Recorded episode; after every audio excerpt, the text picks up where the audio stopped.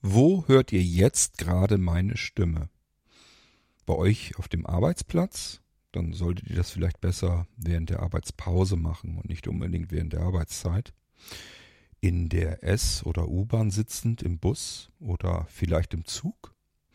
Gut, dann ist das jetzt erstmal alles uninteressant, dann könnt ihr mal kurz eben weghören. Aber diejenigen unter euch, die sich jetzt zu Hause befinden, in ihrer Wohnung, in einem bestimmten Raum, vielleicht auf dem Sofa sitzend oder im Bett liegend oder vielleicht macht ihr auch irgendwelche Hausarbeit nebenher oder versucht gerade irgendwie einzuschlafen, spielt alles keine Rolle. Ihr seid jetzt gerade mal eben gefragt. Macht euch bitte mal gerade jetzt im Moment den Gedanken, Seid ihr wirklich zu Hause? Fühlt ihr euch zu Hause? Habt ihr ein Heimatgefühl? Habt ihr einen Bezug zu dem Gebäude, in dem ihr wohnt? Das klingt erstmal ein bisschen banal und vielleicht müsst ihr jetzt erst kurz nachdenken. Ist ja auch nicht schlimm, wir hören ja erst das Intro und dann hole ich euch mal in meine gedankliche Welt mit hinein, was eigentlich Heimatgefühl ist, was Heimat bedeutet, zumindest für mich ganz persönlich, ob ich dieses Gefühl heute habe und ob ich es jemals gehabt habe und wie ich überhaupt auf diese Gedanken komme. Wir haben nämlich eine G-Episode im Irgendwasser G wie Gedankengang und es geht um die Heimat oder das Heimatgefühl. Musik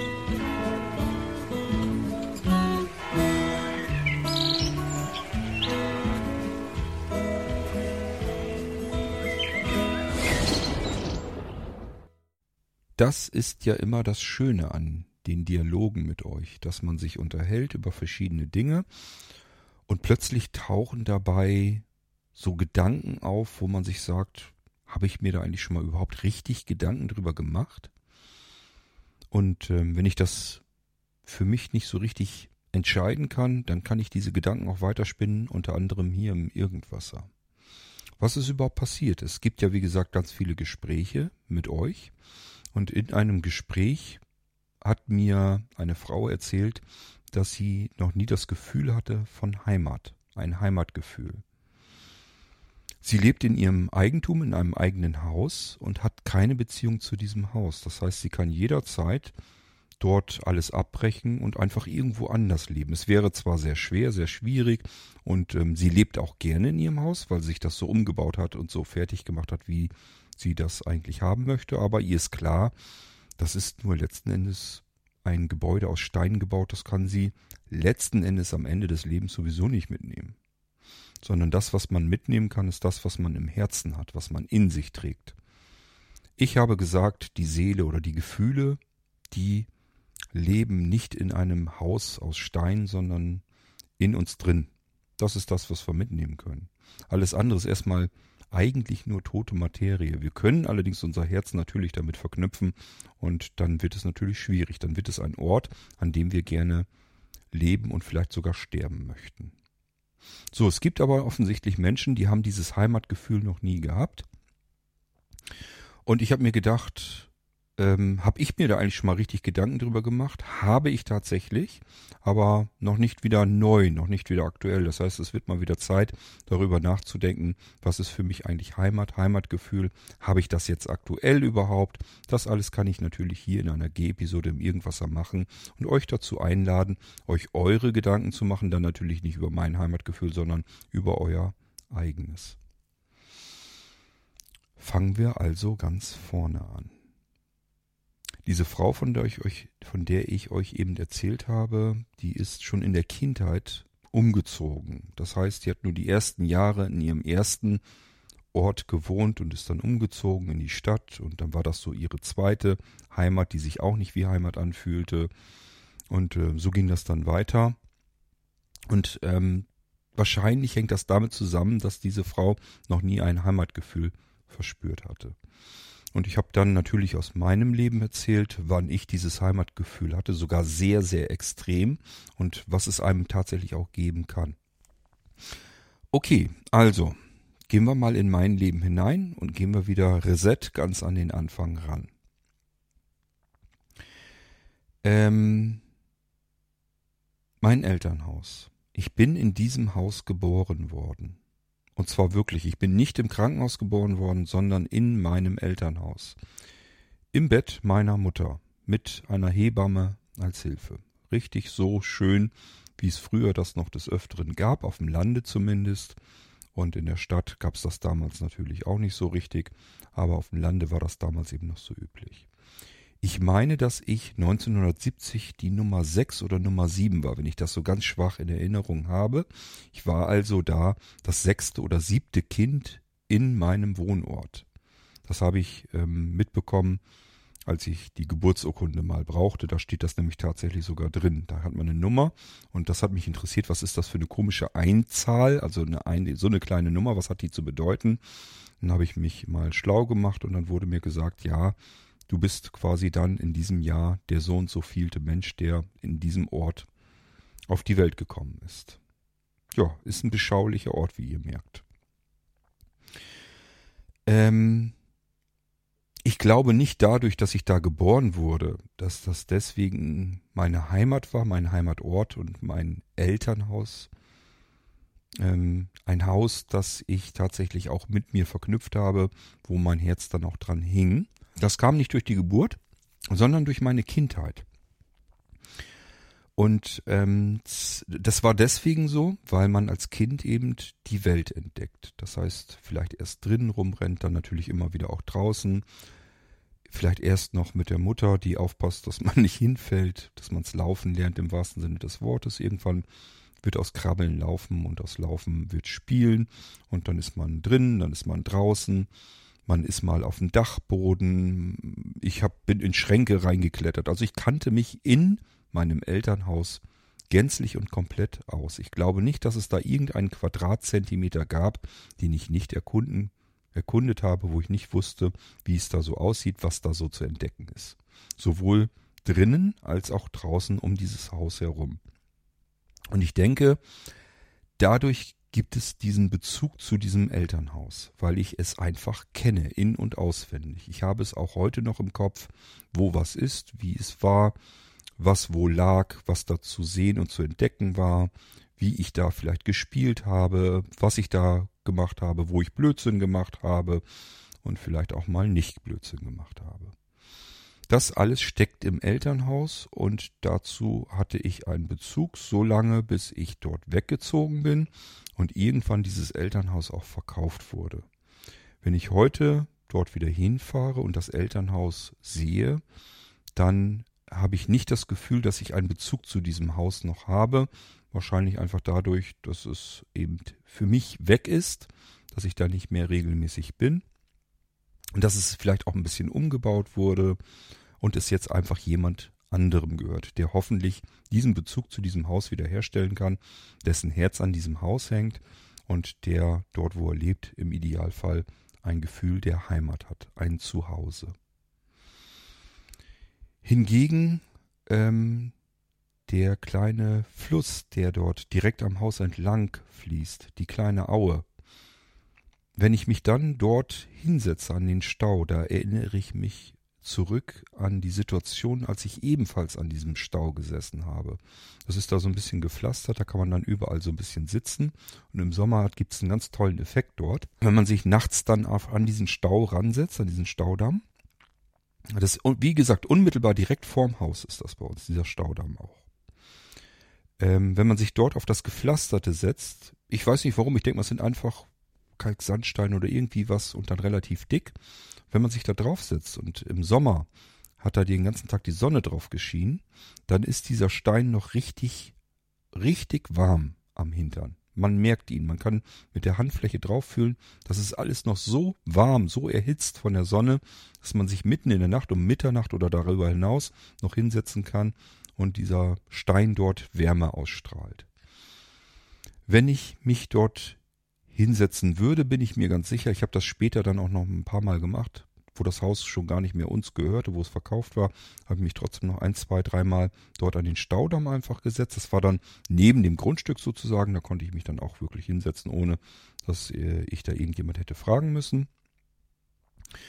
Und dann kommen natürlich diese ganzen Erinnerungen hoch, weil ich dort sehr gerne gesessen habe, wenn ich nachzudenken hatte. Das hat man an jungen Jahren nämlich auch schon. Als Kind wüsste ich jetzt nicht, aber als Jugendlicher und junger Erwachsener hatte ich das oft, dass ich das Bedürfnis hatte, mich an diesen Stau zu setzen, das Rauschen zu hören, ähm, auf das Wasser zu gucken und meinen Gedanken nachzugehen. Mitten in der Nacht über mir die Sterne, freie Natur um mich herum. Das nächste Haus war weit genug weg und das waren auch nur vereinzelt äh, standen die Häuser dort. Also ähm, ich war in diesem Moment für mich ganz alleine und konnte reflektieren, was ich vielleicht kurz zuvor erlebt habe. Ich denke da zum Beispiel an Situationen, keine Ahnung, mit einer Freundin oder sonst irgendetwas, sowohl schöne Situationen als nicht schöne Situationen. Oder wenn ich irgendwo war, habe irgendwas Tolles erlebt oder auf irgendeiner Feier war und da war jetzt irgendwas Besonderes, ähm, was mir passiert war. Ich bin ein sehr nachdenklicher Mensch, das war damals schon so und brauchte immer so meine Orte, wo ich mich zurückziehen konnte, wo ich für mich ganz alleine war und dann ging's los, dann habe ich in meinem Kopf sortiert, was ist mir da eigentlich alles gerade passiert und begegnet und ähm, ja, was macht es mit mir und so weiter und so fort. So, und das ist eben das Tolle, wenn ich mich jetzt wieder an diesen Staudamm setzen würde, müsste ich allerdings alleine tun, sonst bringt das nichts. Dann weiß ich ganz genau, dass bestimmte Situationen, wo ich damals auch gesessen habe, könnte ich mich wieder zurückversetzen, hätte wieder dieses komische Gefühl, was damals eben so passiert war, könnte mich an bestimmte Situationen zurückerinnern, warum ich da gesessen habe und so weiter und so fort. Also es gibt noch so einen kleinen Bezugspunkt. Ich glaube nicht, dass der intensiv wäre, aber es wäre so ein Ding, ich setze mich hier hin und erinnere mich zumindest an bestimmte Dinge. Den Bezug zu dem Haus habe ich wie gesagt nicht mehr, aber als Kind und Jugendlicher hatte ich den. Und auch als junger Erwachsener noch. Mein Wohnort war Heimat. Das kann ich ganz definitiv sagen. Ich habe mich in diesem Wohnort wohlgefühlt. Ich bin dort groß geworden, aufgewachsen, habe diesen Wohnort entdeckt. Äh, mit dem Fahrrad zunächst. Da waren meine Freunde, Bekannte, natürlich die, der meiste Anteil der Familie. Ähm, alles war in diesem Wohnort. Und offen gestanden, auch das war ja alles schon ländlich, es war natürlich gleichfalls Spielplatz, Abenteuerplatz. Alles hat man erlebt. Man hat die Ecke um, den, äh, um das Elternhaus herum immer weiter entdecken können. Alles schien mir jeden Tag wie ein kleines Abenteuer zu sein. Immer ein Stückchen weiter hinaus. Erst zu Fuß, wie weit kommt man? Dann geht man erst bis zu einem Graben. Irgendwann entscheidet man sich, ich springe jetzt einfach mal drüber und gehe ein Stück weiter, um zu sehen, wo geht's denn da noch weiter hin. Und so geht das immer weiter. Man hat die Sache einfach rundherum im Umkreis einfach immer weiter ausgebaut und immer weiter erkundet. Und wo die Füße dann aufgehört haben, ging es dann irgendwann mit dem Fahrrad weiter. Und wo das Fahrrad nicht mehr gereicht hat, hat dann das Mofa weitergeholfen. Der Radius ist immer weiter geworden. Und das Zentrum war aber dieser Wohnort, mein Elternhaus und der Wohnort. Ich hatte dort meine Heimat. Und ich kenne das Gefühl von Heimat, ich kenne das Gefühl, ja, ähm, das Heimatgefühl sozusagen. Dieses Gefühl hat sich dann nochmal extrem intensiviert, als ich weggezogen bin aus meiner Heimat. In meine erste eigene Junggesellenwohnung. Auch hier hatte ich plötzlich ein Gefühl von Heimat. Und zwar ein sehr intensives Gefühl, vielleicht noch intensiver als in meinem Elternhaus, denn hier hatte ich jetzt alles meins, mein eigenes. Das war natürlich nur angemietet, die Wohnung, aber es fühlte sich einfach nicht so an. Der Briefkasten war meiner. Die Haustür war meine. Der Müll, die Mülltonne draußen, das war meine. Die Garage, das war meine. Das Auto darin, das war meins. Das Fahrrad darin war meins. Der Hof davor, das war meiner. Den konnte ich absperren mit einem Tor. Das war mein Tor, wenn ich das absperren wollte innen drin die Wohnung, alles war meins. Und das fühlte sich wirklich so an wie mein Zuhause, meine Heimat. Die Junggesellenwohnung, das habe ich euch in einer anderen Podcast-Episode schon mal versucht, so ein bisschen zu erklären und zu zeigen. Ich habe euch schon mitgenommen in meine Wohnung und drumherum. Diese Wohnung war im Prinzip ähm, in der Natur so, wie ich mir eigentlich vorstelle, wie ich gerne wohnen möchte. Ich versuche es euch mal zu beschreiben. Das heißt, ihr kommt mal bitte eben mit. Wir gehen aus meiner Haustür raus, drehen uns jetzt nach rechts rum. Wir stehen sozusagen auf dem Hof vor diesem Haus. Dieser Hof ist ungefähr so breit wie ein Auto bei dem man die Tür natürlich auf beiden Seiten auch aufmachen kann. Dann gibt es hinter diesem Hof noch, also neben dem Hof eigentlich, neben dieser Einfahrt, gibt es noch einen kleinen Streifen. Da sind so ein bisschen Sträucher, Bäume, Bodendecker, nichts Aufregendes. Aber auch das war eben meins. Dahinter gab es einen Zaun, auf der wenn wir jetzt ein bisschen weiter nach links diesen Zaun entlang gehen, gab es da noch ein Holztor neben meiner Blechgarage, die ganz links war. Und dieses Holztor war dazu da, damit ich in den Garten meiner Vermieter reingehen konnte oder aber die Vermieter natürlich auch zu mir rüber gehen konnten. Aber es war ansonsten geschlossen, war also auch abgetrennt, was ab hier, das war alles meins, durch dieses Holztor durchgeschritten, war ich dort, wo meine Vermieter lebten. Die lebten auf der anderen Seite. Und ich hatte, wie gesagt, die Sonnenseite dieses Hauses. Komplett in der Mitte einmal halbiert, durchgeteilt und die Sonnenhälfte gehörte mir. So, wir blicken uns aber wieder rum zur Auffahrt hin, also quasi zu der Straße hinzeigend, äh, von der man runterfährt in meinen, auf meinen Hof. Hier hatte ich ein großes Holztor, ich konnte das komplett alles absperren. Das war aber meistens geöffnet, weil ich das irgendwie unpraktisch fand.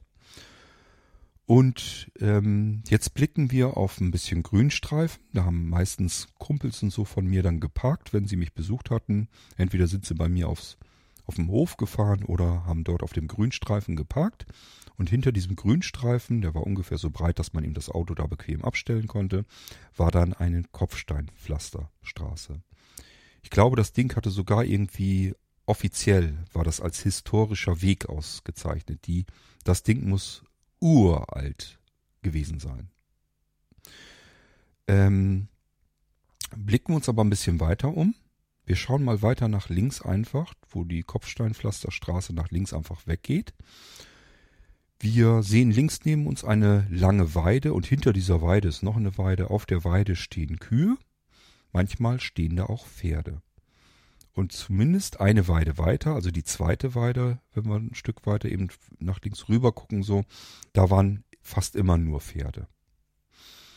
Dahinter war ein kleines Grundstück, dort stand ein Fertighaus, so ein Nordhaus war das, glaube ich, hieß das damals. Das soll innerhalb von einem Tag aufgebaut worden sein. Mein Vermieter hat mir da sehr gerne von erzählt wie beeindruckend das war, dass man morgens rausgeht aus der Tür, sieht, wie die da anfangen, kommt man nachmittags wieder von der Arbeit zurück und auf einmal steht da ein Haus. Das muss ein sehr interessanter Eindruck gewesen sein. Links, wenn wir da so ein bisschen gucken, sehen wir allerdings auch schon überall Wald. Also wir können so ein bisschen freie Fläche, die Weiden, aber links haben wir dann überall schon Wald. Am, ich will jetzt nicht sagen am Ende, Ende des Horizonts, das klingt so weit weg, sondern keine Ahnung, vielleicht 200 Meter oder so sehen wir dann Waldrand.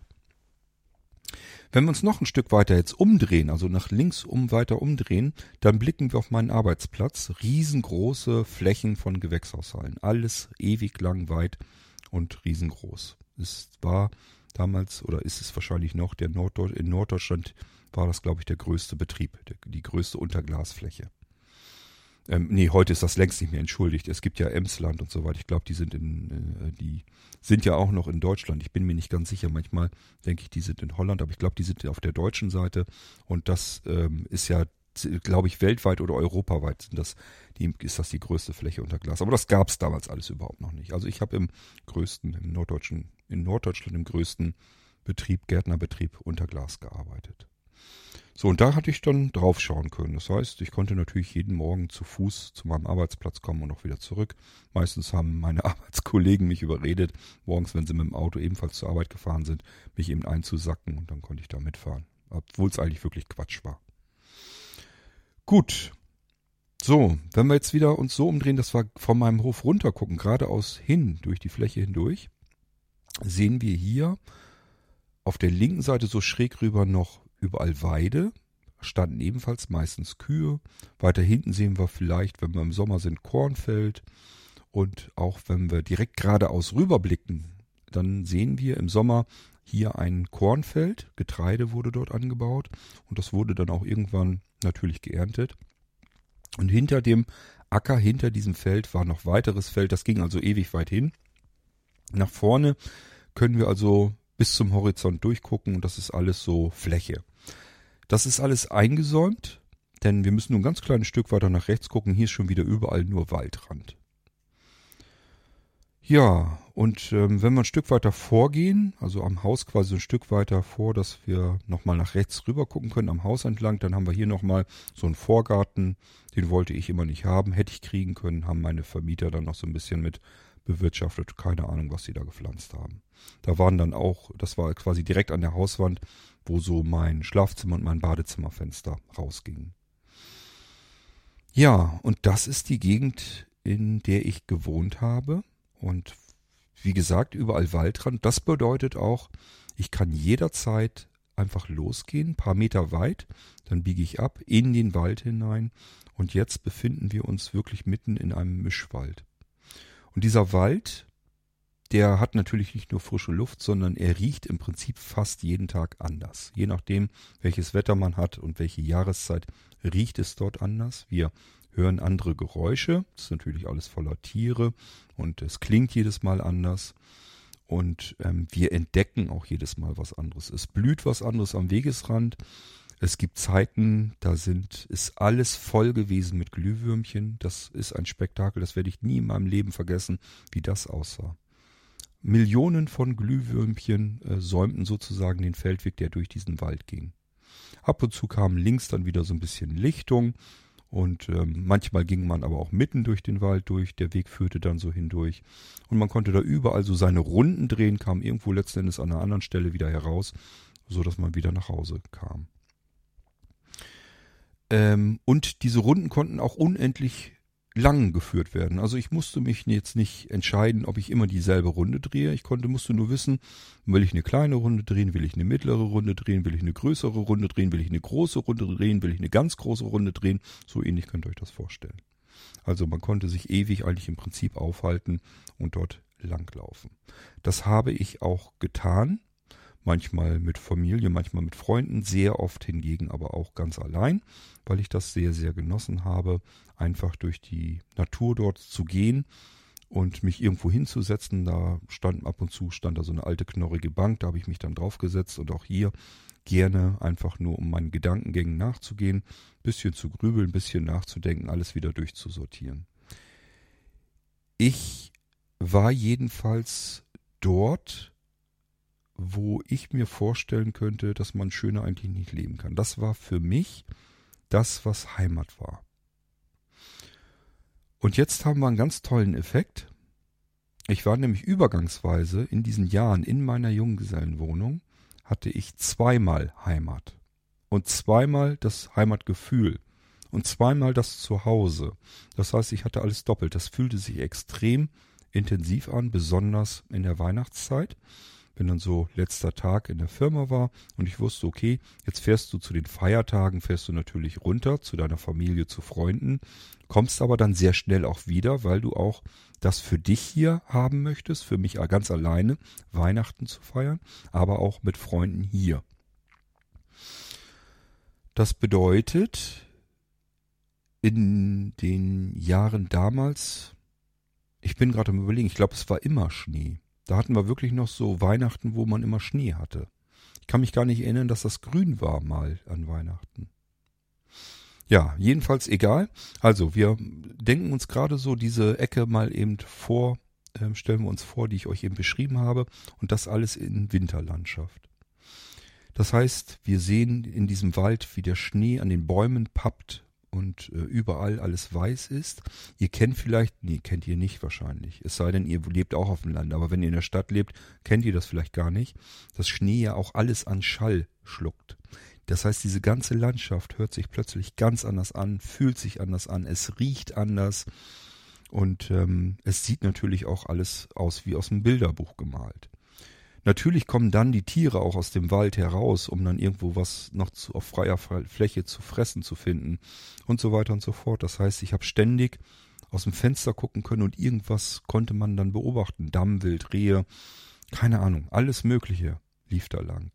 Diese Tiere hatten auch nicht so viel Angst oder so, weil sie sich einfach sagten, äh, was stellt der hier sein Haus, seine Wohnung eigentlich bei uns mitten in unseren Lebensraum. Das heißt, ich hatte diese Tiere natürlich auch bei mir auf dem Hof. Die gafften dann bei mir plötzlich durchs Wohnzimmer rein.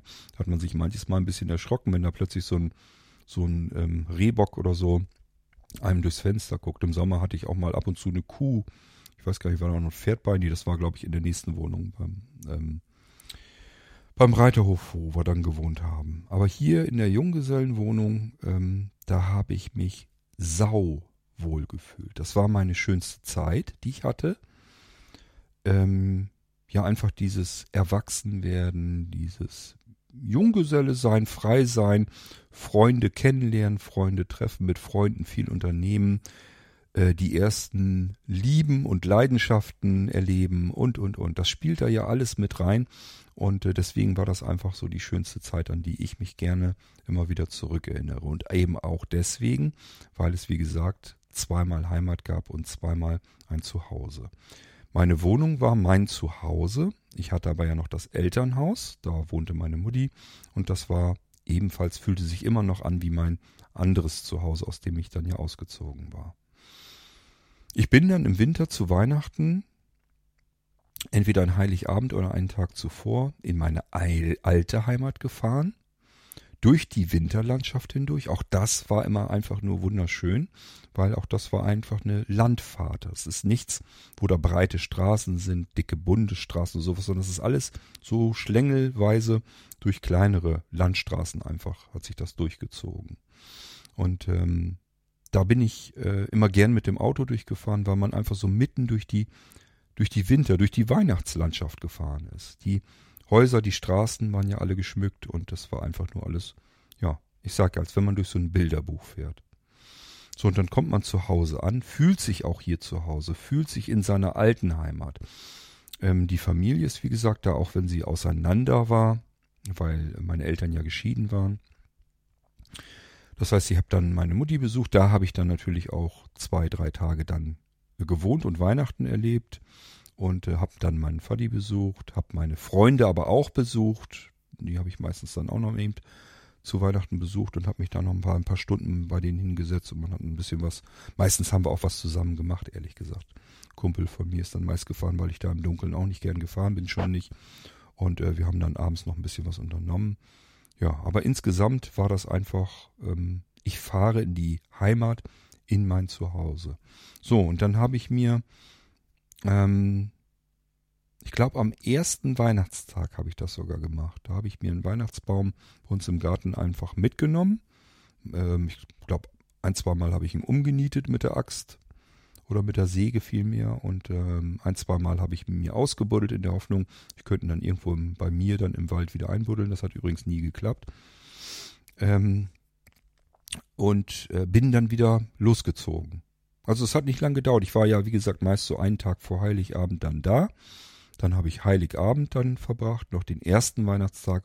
Und ersten Weihnachtstag, meistens war das dann so nachmittags, bin ich dann so abgehauen, dass ich im Hellen noch einigermaßen gerade so eben nach Hause kam. Da ging das auch noch so, dass man notfalls so ein ganz bisschen in der Dämmerung noch mitnehmen konnte. Aber dann durfte auch dann schon nichts mehr passieren. Dann wurde ich schon hibbelig, weil es kann ja immer mal irgendwas vorkommen. Keine Ahnung, man bleibt mal kurz liegen oder so ich weiß es nicht. Also irgendwas hätte ja passieren können. Und dann auf einmal ist man dann doch im Dunkeln. Deswegen, das hat sich nicht gut angefühlt. Ich habe immer gerne zugesehen, dass es so war, dass ich im einigermaßen hell noch zu Hause wieder ankam. Und das sagt es eigentlich schon. Auch hier fühlt es sich an, ich fahre wieder in meine Heimat rein, in mein Zuhause.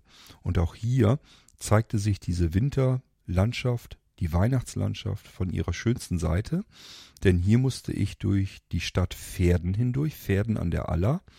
Das ist sozusagen die nächste größere Stadt von meiner äh, zweiten Heimat sozusagen entfernt.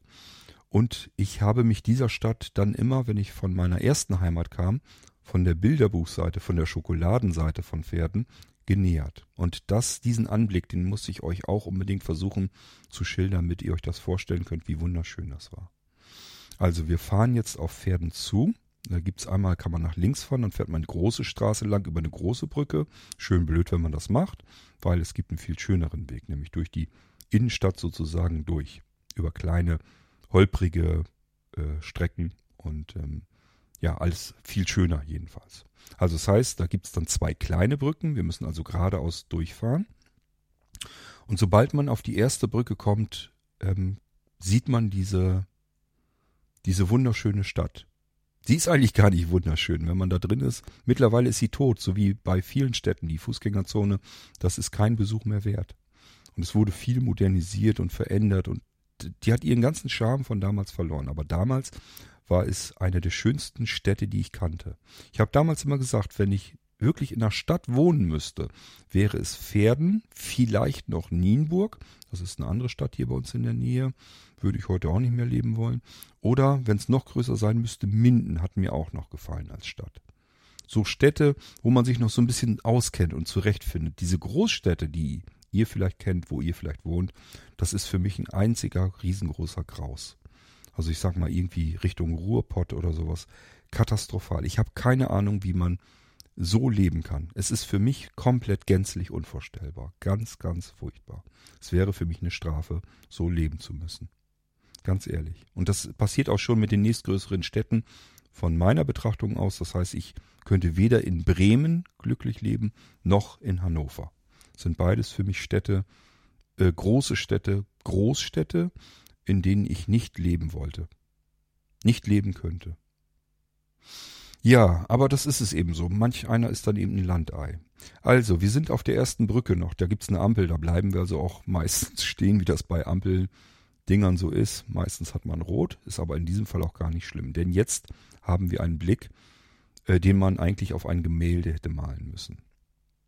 Ich habe eben gesagt, Pferden an der Aller. Das heißt, hier schlängelt sich um Pferden herum der Fluss die Aller ist ein etwas größerer Fluss, können auch schon kleine Schiffchen und so weiter drauf lang schippern. Meistens sind es aber eher so Sportboote. Es gibt so kleine ähm, Ausflugsdampfer, die da auch lang schippern. Also es ist eigentlich ganz schön, kann man so sagen. Und auf diesen Fluss schauen wir hier an dieser Stelle auf etwas ganz Besonderes. Hier macht er nämlich ein Y. Das heißt, hier kommt ein Allerarm raus. Der spreizt sich so ab und in der Mitte dieses Arms, also dieses Y sozusagen, ist Weide, ist Wiese. Und nicht nur das, sondern da sind auch Tiere drauf. Nicht Kühe, sondern Pferde. Die hat man auch im Winter draußen gelassen. Die hatten da so ihren Unterstand, haben auch zu fressen bekommen. Und ähm, das ist auch überhaupt kein Problem. Die hatten dann Möglichkeiten, dass sie sich schützen konnten. Aber Pferde halten sich für gewöhnlich eigentlich extrem äußerst ungern irgendwo in einem Stall auf, weil es sind Fluchttiere. Das heißt, die mögen immer ganz gerne, dass sie bei jedem Ding sofort auf dem Sprung sind und abhauen können. Und deswegen waren die Pferde auch hier natürlich ihrer Natur entsprechend immer draußen. Jetzt stellt euch mal diese Pferde vor mit ganz langem, zotteligen Fell. Also die kriegen natürlich im Winter ähm, richtig plüschiges, dickes, fettes, zotteliges Fell. Und so sahen die da aus, waren dann da am, am, am Fressen und das zwischen diesen beiden Allerarmen sozusagen. Also der Fluss spaltete sich auf, floss an dieser Weide vorbei und darauf diese Pferde.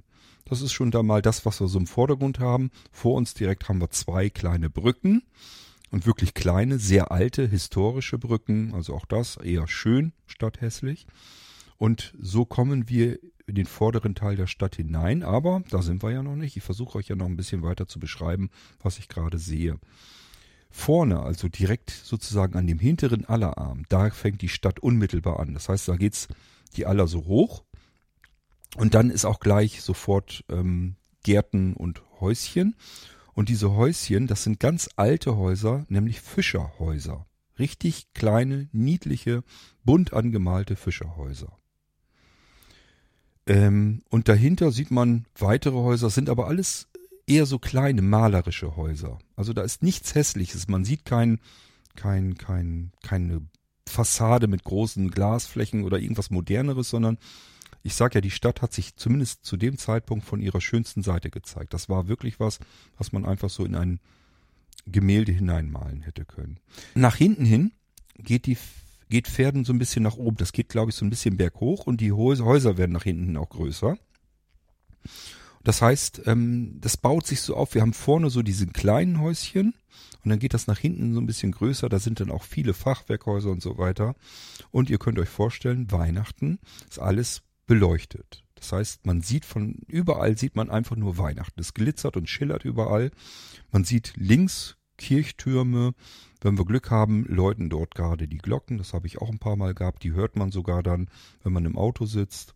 Meistens habe ich sogar das Fenster ein bisschen runtergekurbelt und habe mir das dann richtig gut gehen lassen.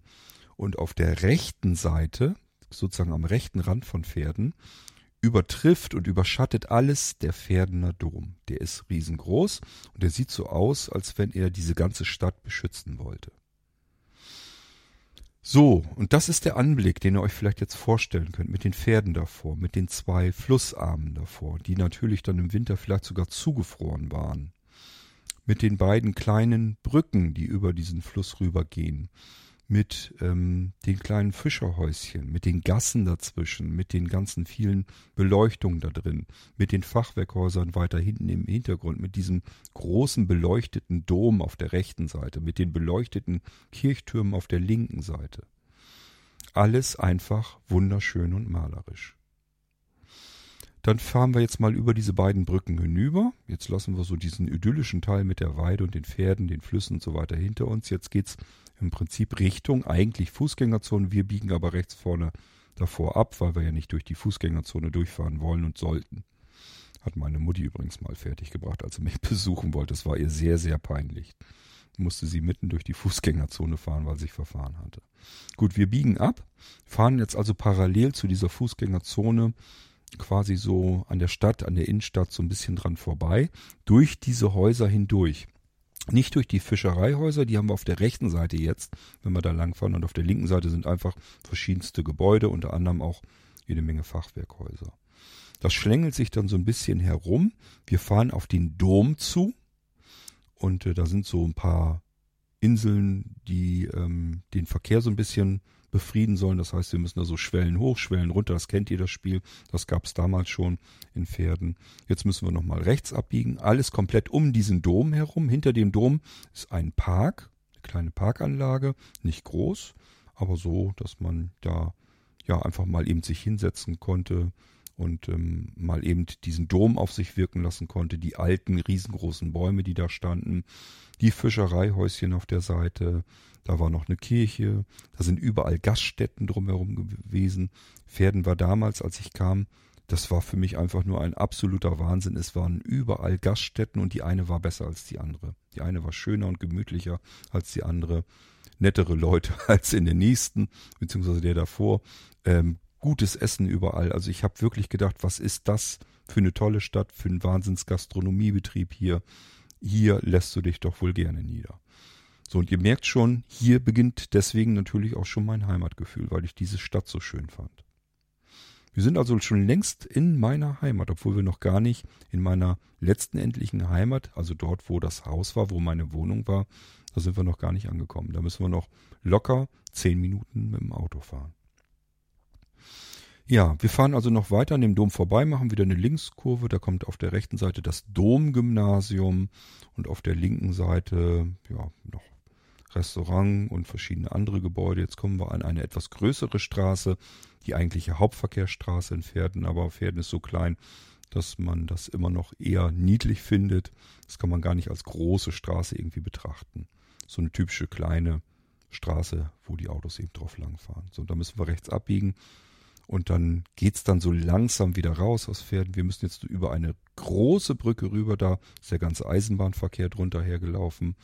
Wir kommen jetzt sogar an ähm, größeren Gebäuden vorbei, Fabrikgebäuden und so weiter. Das heißt, da ist schon so ein bisschen so Industriegebiet und so weiter, aber auch hier noch nichts Hässliches. Also es ist immer noch einigermaßen schön, wenn ich mir so andere Städte betrachte. Das war eigentlich alles soweit okay. Ich kann mich sogar noch irgendwie erinnern, dass da sogar die Mauern irgendwie speziell angemalt waren. Also da war eigentlich nichts, wo ich gesagt hätte, boah, ist das hässlich, das passt hier gar nicht hin. Das kam erst später, als modern gebaut wurde. Wir kommen aus Pferden raus, sind natürlich jetzt schon gleich in den nächsten Orten, die letzten Endes zu Pferden noch dazugehören. Dann biegen wir oder können uns vielmehr überlegen, biegen wir jetzt gleich links ab, fahren also eine größere Straße oder fahren nochmal ein Stückchen geradeaus und biegen dann links ab in, mitten in den Wald hinein und fahren kleinere Straßen. Das konnte ich mir jedes Mal überlegen, wie wollte ich jetzt diese Strecke nach Hause fahren. Hing auch ehrlich gesagt so ein bisschen damit zusammen, wie die Straßen beschaffen waren. Zur Weihnachtszeit kann es ja vorkommen, dass die Straßen voller Schnee sind, vielleicht sogar vereist. Dann wäre Linksabbiegen jetzt nicht so gut. Da hätten wir durch Weizmühlen fahren müssen. Und da ist so eine, also es ist im Prinzip flach und dann muss man so so ein ganzes Stück mit dem Auto hoch, also richtig schräg nach oben, so ein ganzes Stück. Und wenn dann die Straße richtig verschneit oder vereist ist, dann muss man eigentlich Schwung nehmen, um da hochzukommen. Das Problem ist nur, man will ja an eine Straße ran und wenn da jetzt Autos langfahren und man oben angekommen dann eigentlich ja bremsen will, dann könnte es sein, dass man ins Rutschen kommt. Das war also nicht ganz ungefährlich. Deswegen, je nachdem wie die Straße war, bin ich dann lieber geradeaus gefahren. Dann konnte ich mich, dann ging sozusagen dieses schräg nach oben fahren über keine Ahnung, wahrscheinlich sogar Kilometer, dann war das natürlich auch kein Problem mehr. So, dann fahren wir durch Wald, durch wirklich alte Brücken über ganz kleine Bäche rüber, ähm, je nachdem von welcher Seite wir kommen und ähm, kommen dann letzten Endes irgendwann über Feldweg und ja durch Wald und so, wie gesagt, durch vorbei an, an Feldern und so weiter kommen wir dann auf diesen historischen Weg, auf dieses Kopfsteinpflaster bis zu mir, zum Hof und da kann ich dann wieder drauf fahren mit dem Auto und ähm, meistens habe ich es dann auch in die Garage gefahren. Erst habe ich es dann ausgeladen, dann habe ich es nochmal reingefahren und dann habe ich meinen Tannenbaum ausgeladen und habe den entweder gepflanzt oder in so einen Tannenbaumständer reingepackt, habe den dann geschmückt. Wir sind jetzt ja am, ich glaube am ersten Weihnachtstag, manchmal war es auch der zweite. Ich hatte ja zwischen den Feiertagen meist dann Urlaub und ähm, habe mir das sofort richtig gemütlich gemacht. Also das erste, was ich gemacht habe, den Gasofen an, hatte so eine Piezo-Zündung, also einen Druckknopf, musste ein, zwei Mal drücken und dann während es natürlich schon das Drehrad aufdrehen, dass unten Gas ankam, es waren Gasöfen und dann macht es Wuff und dann hat man so eine ganz lange Reihe, ähm, wo der Ofen sofort aufflammt. Man konnte durch so ein kleines Guckloch, konnte man dann in den Ofen reingucken, wusste man, okay, Flammen sind da, jetzt wird's jeden Moment warm und das ging so ratzfatz. Das waren relativ kleine Räume, die ich da hatte. Die Wohnung insgesamt war gar nicht so klein, ich glaube irgendwie 50, 60 Quadratmeter, irgendwas um den Dreh. Für einen allein ist das vollkommen ausreichend. Aber ähm, das waren halt mehrere Räume, dementsprechend kleinere Räume. Und äh, das war natürlich sofort ratzfatz warm. Und zwar gemütlich warm, genauso als wenn man sich ein Holzfeuer macht. Das ist eine ganz andere Geschichte, ob man irgendwas mit Feuer wärmt oder eben mit einfach nur warmem Wasser, was irgendwo aus einer Heizung, aus einer Zentralheizung kommt. So, also Wuff, Gas läuft, Flamme ist an, Bude wird sofort warm. Ich sag euch fünf Minuten später, ähm, war, fing es an, dass man sofort merkte, jetzt ist schon fast, jetzt hat man schon eigentlich die Wohlfühltemperatur erreicht. Das ging wirklich sehr schnell an dem Ding. So, das nächste, was ich gemacht habe, war an meine Stereoanlage gehen, Musik anmachen. Ich weiß gar nicht mehr, ich glaube, ich habe mir immer Schallplatten angemacht, Schallplatten oder Kassetten. Radio habe ich nicht so gern gehört, schon damals nicht. So, und das nächste, was ich dann gemacht habe, ich habe mir Kaffee gekocht. Wir sind ja im Winter, Weihnachten, und es ist gerade eben noch so hell. Das heißt, wir sind ja so in der späten Nachmittagszeit, wo es dann eben dunkel wird. Ihr wisst ja selber, wann es dunkel wird wahrscheinlich. Und das heißt, ähm, Kurt hat Kaffeedurst, macht er sich erstmal Kaffee. Das war das nächste, was ich gemacht habe. Dann habe ich natürlich meistens von meiner Mutti Kuchen oder Gebäck oder ähm, einen Christstollen oder irgendwie sowas mitbekommen. Das heißt, ich konnte es mir richtig gemütlich machen. So, während der Kaffee durchläuft, habe ich aber meistens schon zugesehen, dass mein Tannenbaum in den Ständer oder in den Pott kam. Und dann habe ich den auch schon gesch äh, geschmückt, meine Lichterkette dran festgemacht, Kugeln und so weiter ran, was man dann so macht. Und ähm, wenn ich fertig war, war der Kaffee durch, ich hatte Musik an, die Bude war warm. Dann habe ich mich auf meine Couch gesetzt, habe es mir gemütlich gemacht und Musik gehört, ähm, die Wärme genossen und äh, meinen Baum bestaunt, Kaffee getrunken, Kuchen gegessen, alles war in Ordnung. So, den nächsten Tag, egal ob es jetzt der zweite Weihnachtstag war oder der Tag danach, habe ich mir Freunde eingeladen. Und da haben wir uns das ja auch gemütlich gemacht. Da habe ich uns was Schönes ähm, gemacht, habe ich meistens gebraten. Ähm, Gab es immer irgendeinen Braten, also wirklich, ich hatte ja auch da Gas, Herd, Gasofen und so weiter da drin. Und äh, das waren die besten Braten, die man da rauskriegt, weil die über offenem Feuer gebraten wurden. Besser geht's nicht. Das schmeckt nochmal ganz anders, als wenn ihr das irgendwie auf so einen Heißluftofen oder so rausholt. So, und dann haben wir uns da meistens ähm, Kartoffelsalat zugeholt ähm, vom Schlachter oder irgendeiner kannte jemanden, der Kartoffelsalat gemacht hat. Also da, das hätte ich mir jetzt nicht zugetraut, das war mir zu viel Kleekram. Aus heutiger Sicht eigentlich schade, hätte ich eigentlich mal machen sollen.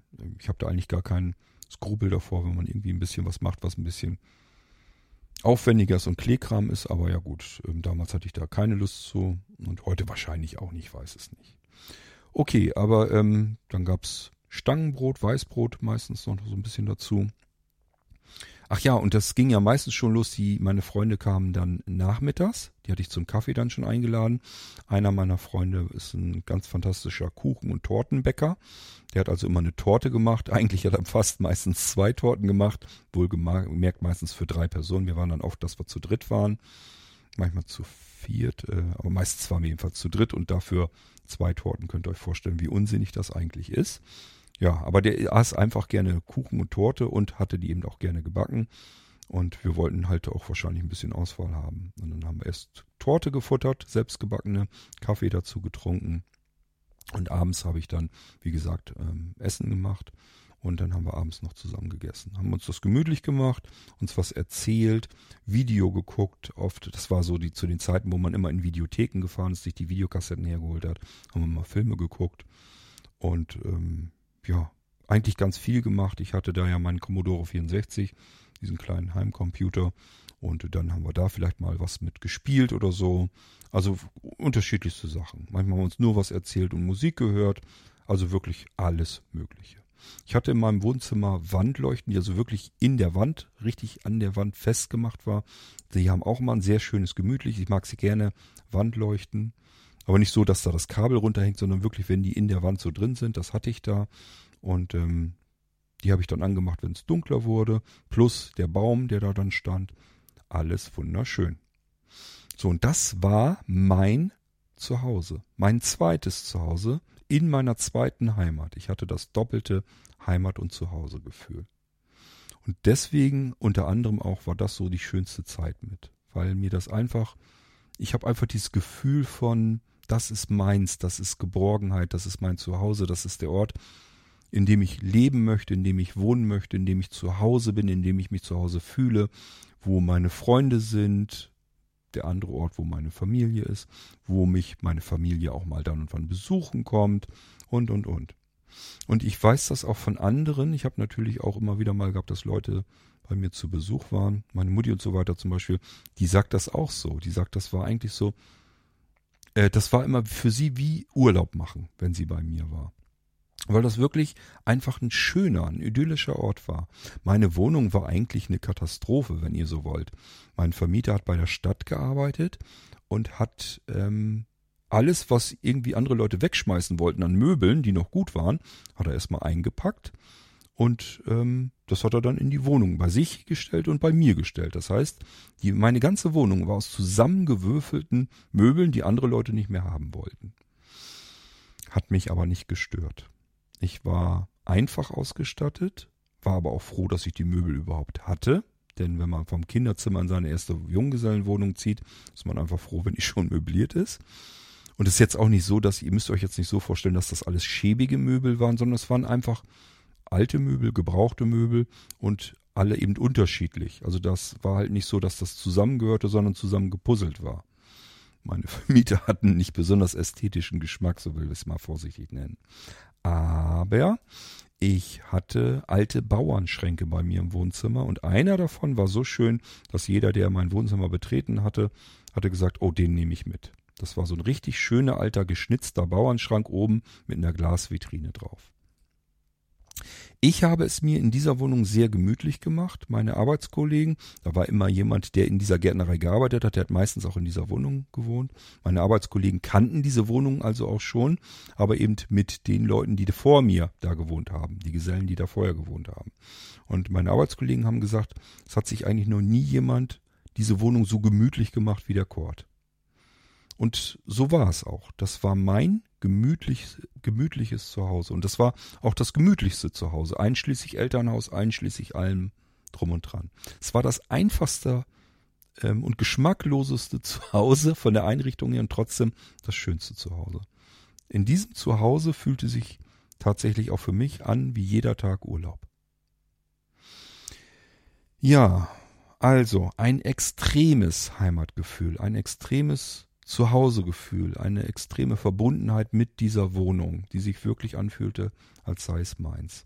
Meine Vermieter waren sehr einfache Menschen, einfach gestrickt, Äh, sehr liebe Menschen, sehr liebenswerte Menschen, obwohl das auch nicht jeder behaupten würde. Äh, mein Vermieter konnte auch stinkstiefelig sein, aber das war halt zu mir nie. Und ähm, die waren auch so froh, dass sie Mieter hatten in diesem Haus mit drin. Also die fühlten sich einfach nicht wohl, wenn diese Hälfte, die sie vermieteten, leer war. Wenn das auch mal nur ein paar Wochen oder so war, das fühlte sich für sie nicht schön an. Die mochten einfach gerne, dass junge Menschen bei ihnen zu Hause mit wohnten.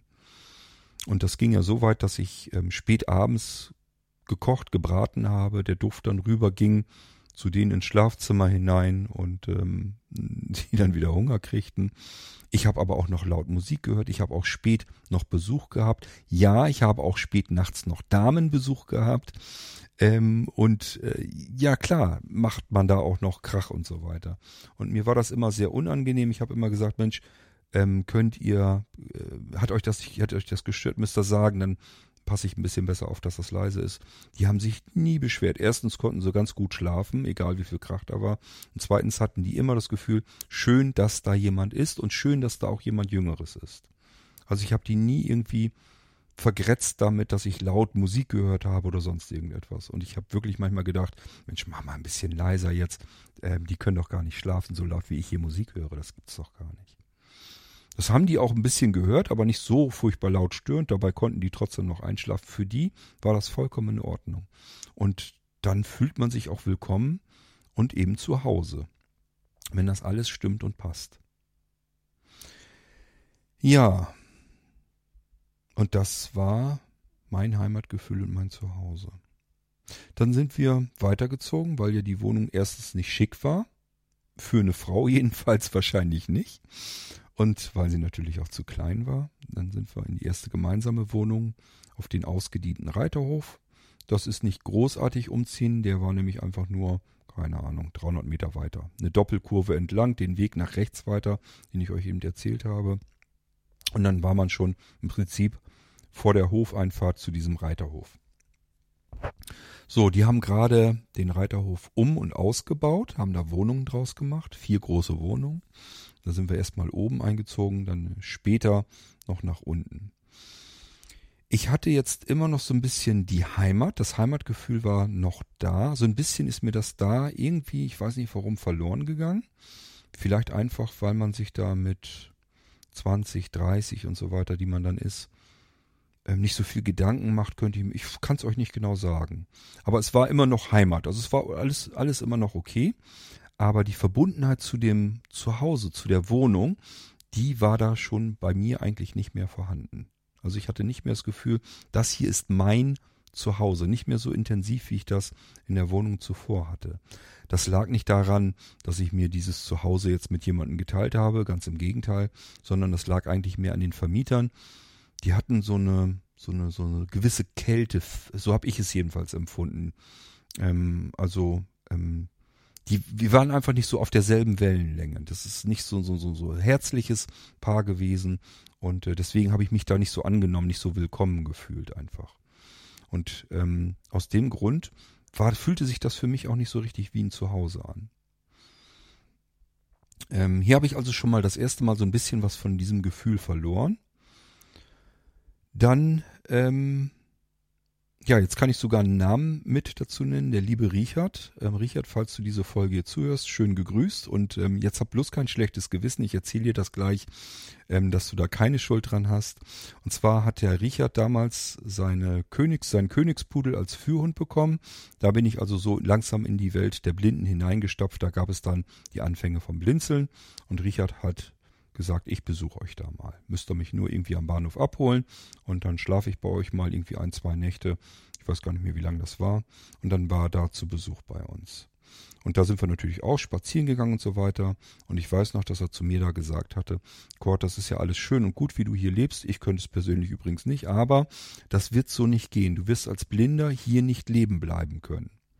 Du musst doch irgendwie selbstständig zum Arzt kommen können, einkaufen können, zur Post wollen, ähm, zur Apotheke gehen müssen und alles, was man so tun muss. Das kannst du hier alles nicht. Der nächste Ort, wo eine Apotheke ist, wo man einkaufen kann und so weiter, der war vier, wenn nicht sogar fünf Kilometer entfernt. Da kannst du ja nicht mal eben schnell zu Fuß hingehen. Und für mich klang das alles vollkommen einleuchtend. Für mich war das einfach nur logisch. Richard hatte vollkommen recht, dachte ich mir. Die Vernunft sagt mir, das kann so nicht funktionieren. Ich bin hier hilflos ausgeliefert, auf Hilfe angewiesen. Es, ich kann hier nichts alleine machen. Richard ist irgendwann wieder abgezogen und ich hatte das auch im Kopf so behalten und habe mich dann, da ging das schon los, dass ich mich mit dem Gedanken angefreundet habe, dass das hier nicht die Gegend ist, in der ich bleiben werde, sondern irgendwann wird man hier wahrscheinlich umziehen müssen. Irgendwann ging es dann los, dass wir uns gesagt haben, dieses mit der Miete, das ist nichts, das ist nichts für uns. Wir brauchen ein kleines Häuschen, das wir uns leisten können, in dem wir leben können. So, und dadurch sind wir jetzt hierher gekommen, wo jetzt unser Häuschen ist. Das ist eben, wie gesagt, in einer sehr, sehr, sehr, sehr kleinen Kleinstadt. Eigentlich ein größeres Dorf. Und hier gibt es all das, was damals Richard mir schon gesagt hatte. Hier kann ich selbst zur Apotheke kommen, hier kann ich selbst einkaufen gehen, hier kann ich selbst zum Arzt gehen. Also all das, was Richard mir gesagt hatte, kann, kann ich hier tun. Oder sagen wir es gleich von Anfang an lieber, ich könnte es tun.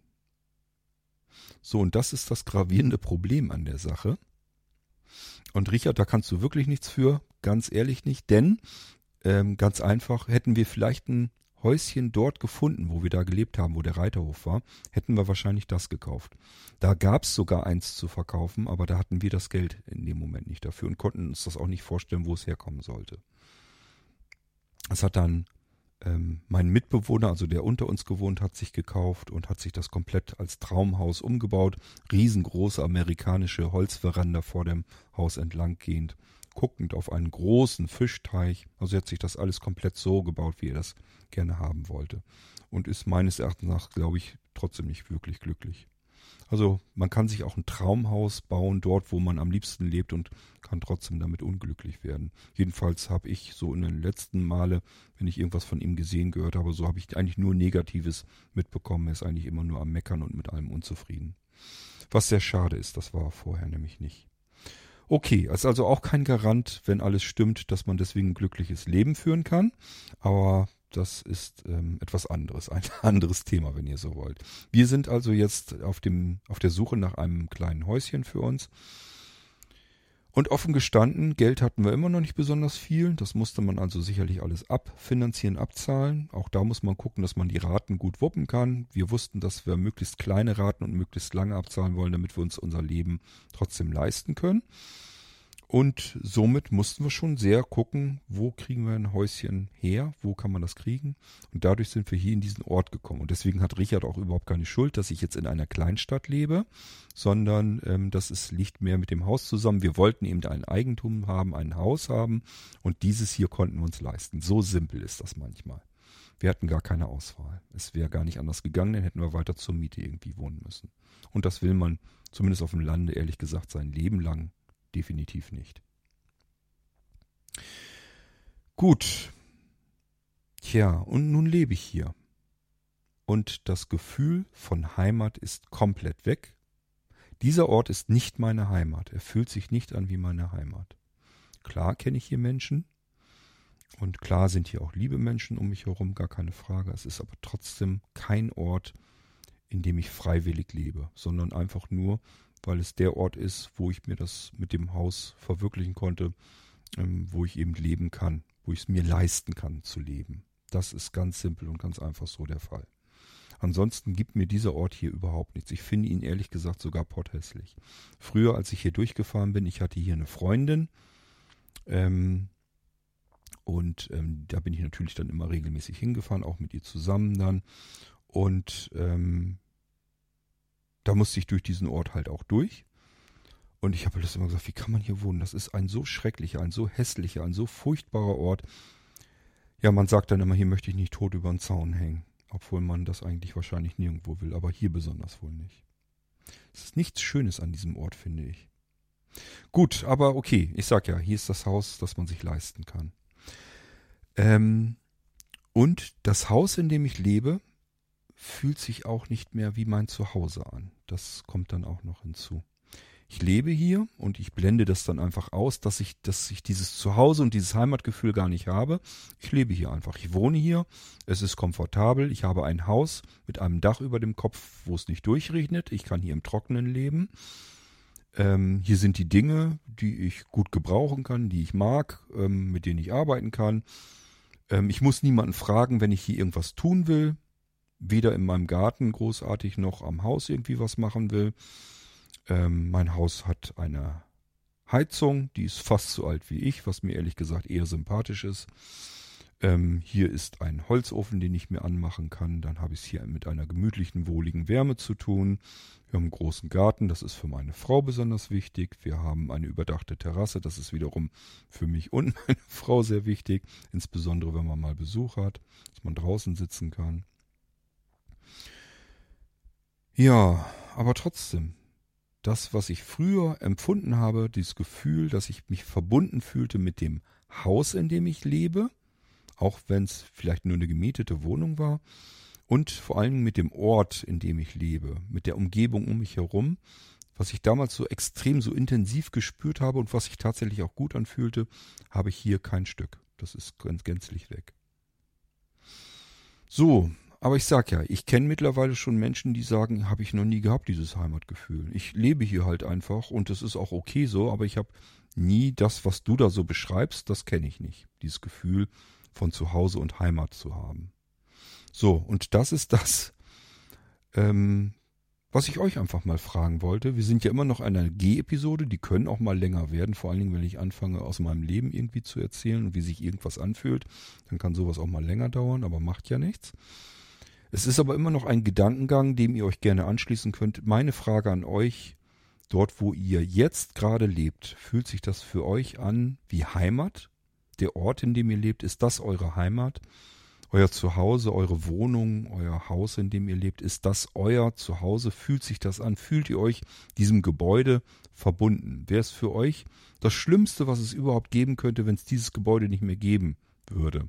Also wenn es zum Beispiel abbrennen würde. Für mich wäre es zum Beispiel schade um die ganze Arbeit, die reingesteckt ist, um all das, was vernichtet wird, die Erinnerungen, die damit, also es ist eine Katastrophe, aber nicht, weil das Haus dann nicht mehr da ist, sondern einfach, ähm, weil das, was ähm, ich in meinem Leben so zusammengesammelt habe und so weiter, einfach nicht mehr da ist, samt ähm, der Erinnerung vielleicht, die damit zusammenhängen. Also es ist natürlich ein Riesenschicksal, eine Riesenkatastrophe, wenn sowas passieren sollte. Aber ähm, ich für mich kann jetzt jedenfalls nicht sagen, dass die Katastrophe deswegen wäre, weil es das Haus nicht mehr gäbe. Mein Herz hängt nicht an einem Gebäude aus Stein normalerweise. Aber ich sage ja, ich kenne es eben auch anders. In meiner Junggesellenwohnung und in meinem Elternhaus hatte ich wirklich das Gefühl von, das hier ist meins, das ist mein Zuhause, der Ort, in dem ich mich geborgen und wohlfühle, an dem mein Herz hängt.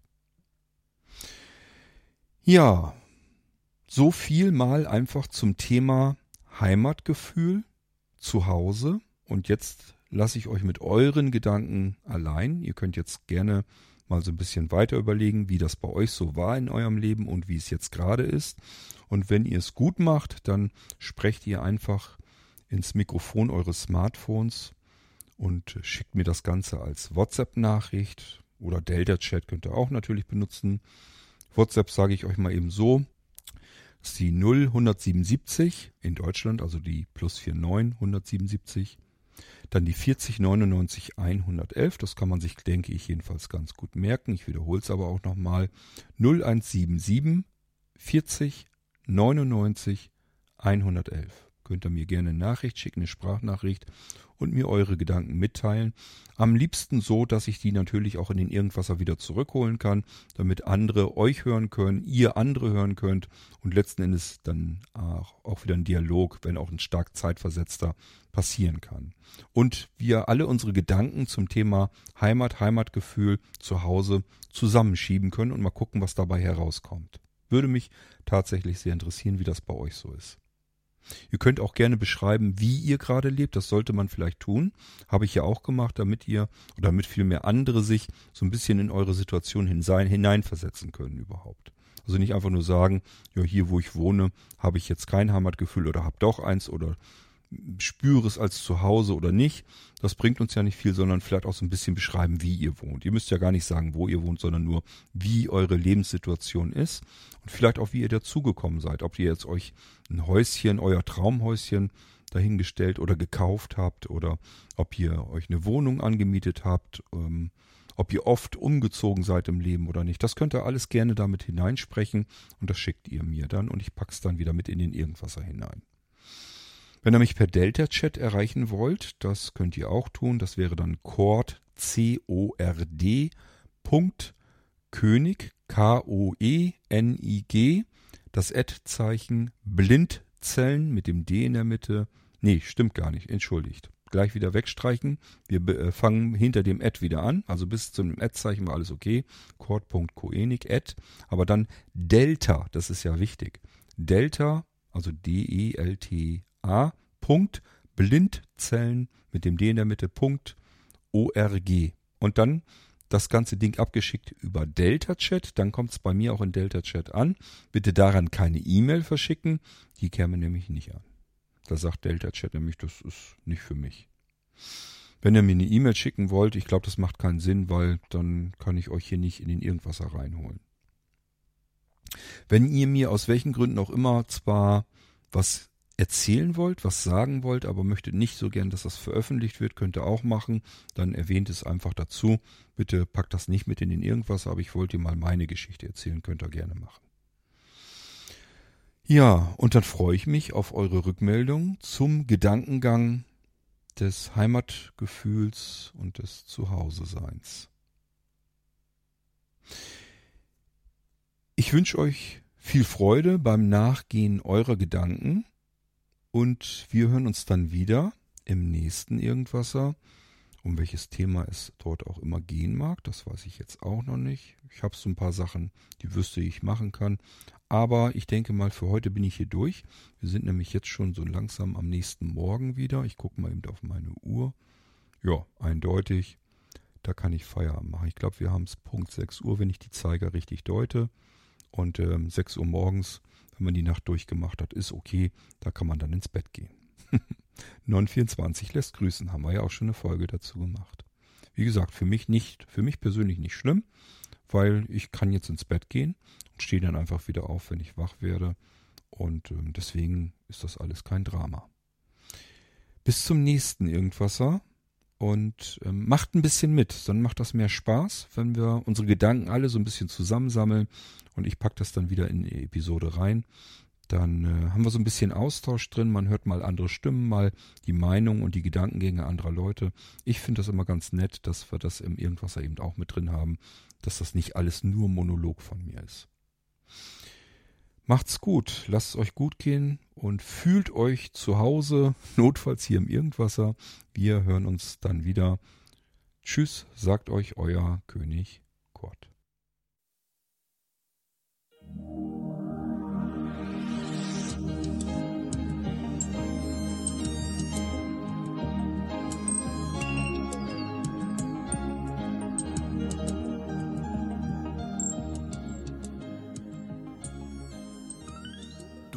Hörtest eine Audioproduktion von Blinzeln Media, zu finden im Internet auf www.blindzellen.org.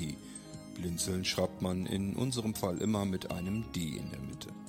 Wenn du uns gerne kontaktieren möchtest, so geht das einerseits per E-Mail an podcast.blindzellen.org oder du verwendest dafür unser Kontaktformular auf unserer Homepage direkt zu finden unter kontakt.blindzellen.org. Wenn du uns einen Audiobeitrag für die Sendung zukommen lassen möchtest, dann benutze doch hierfür am einfachsten unseren Podcast Anrufbeantworter. Den erreichst du im deutschen Festnetz unter der Telefonnummer 05165 439 461. Und wenn du aus dem Ausland anrufst, dann ersetze einfach die vorangegangene 0 gegen die Ländervorwahl für Deutschland. Das ist die 0049. Wir freuen uns über Lob, Kritik, eine Rezension oder Bewertung unserer Audioproduktion dort, wo du sie gehört hast. Konnten wir dich hiermit gut unterhalten und informieren? Du findest bei Blinzeln zahlreiche weitere Audioproduktionen aus allen Bereichen und zu allen Themen. Entweder bei uns auf der Homepage www.blinzeln.org oder dort, wo es Podcasts gibt.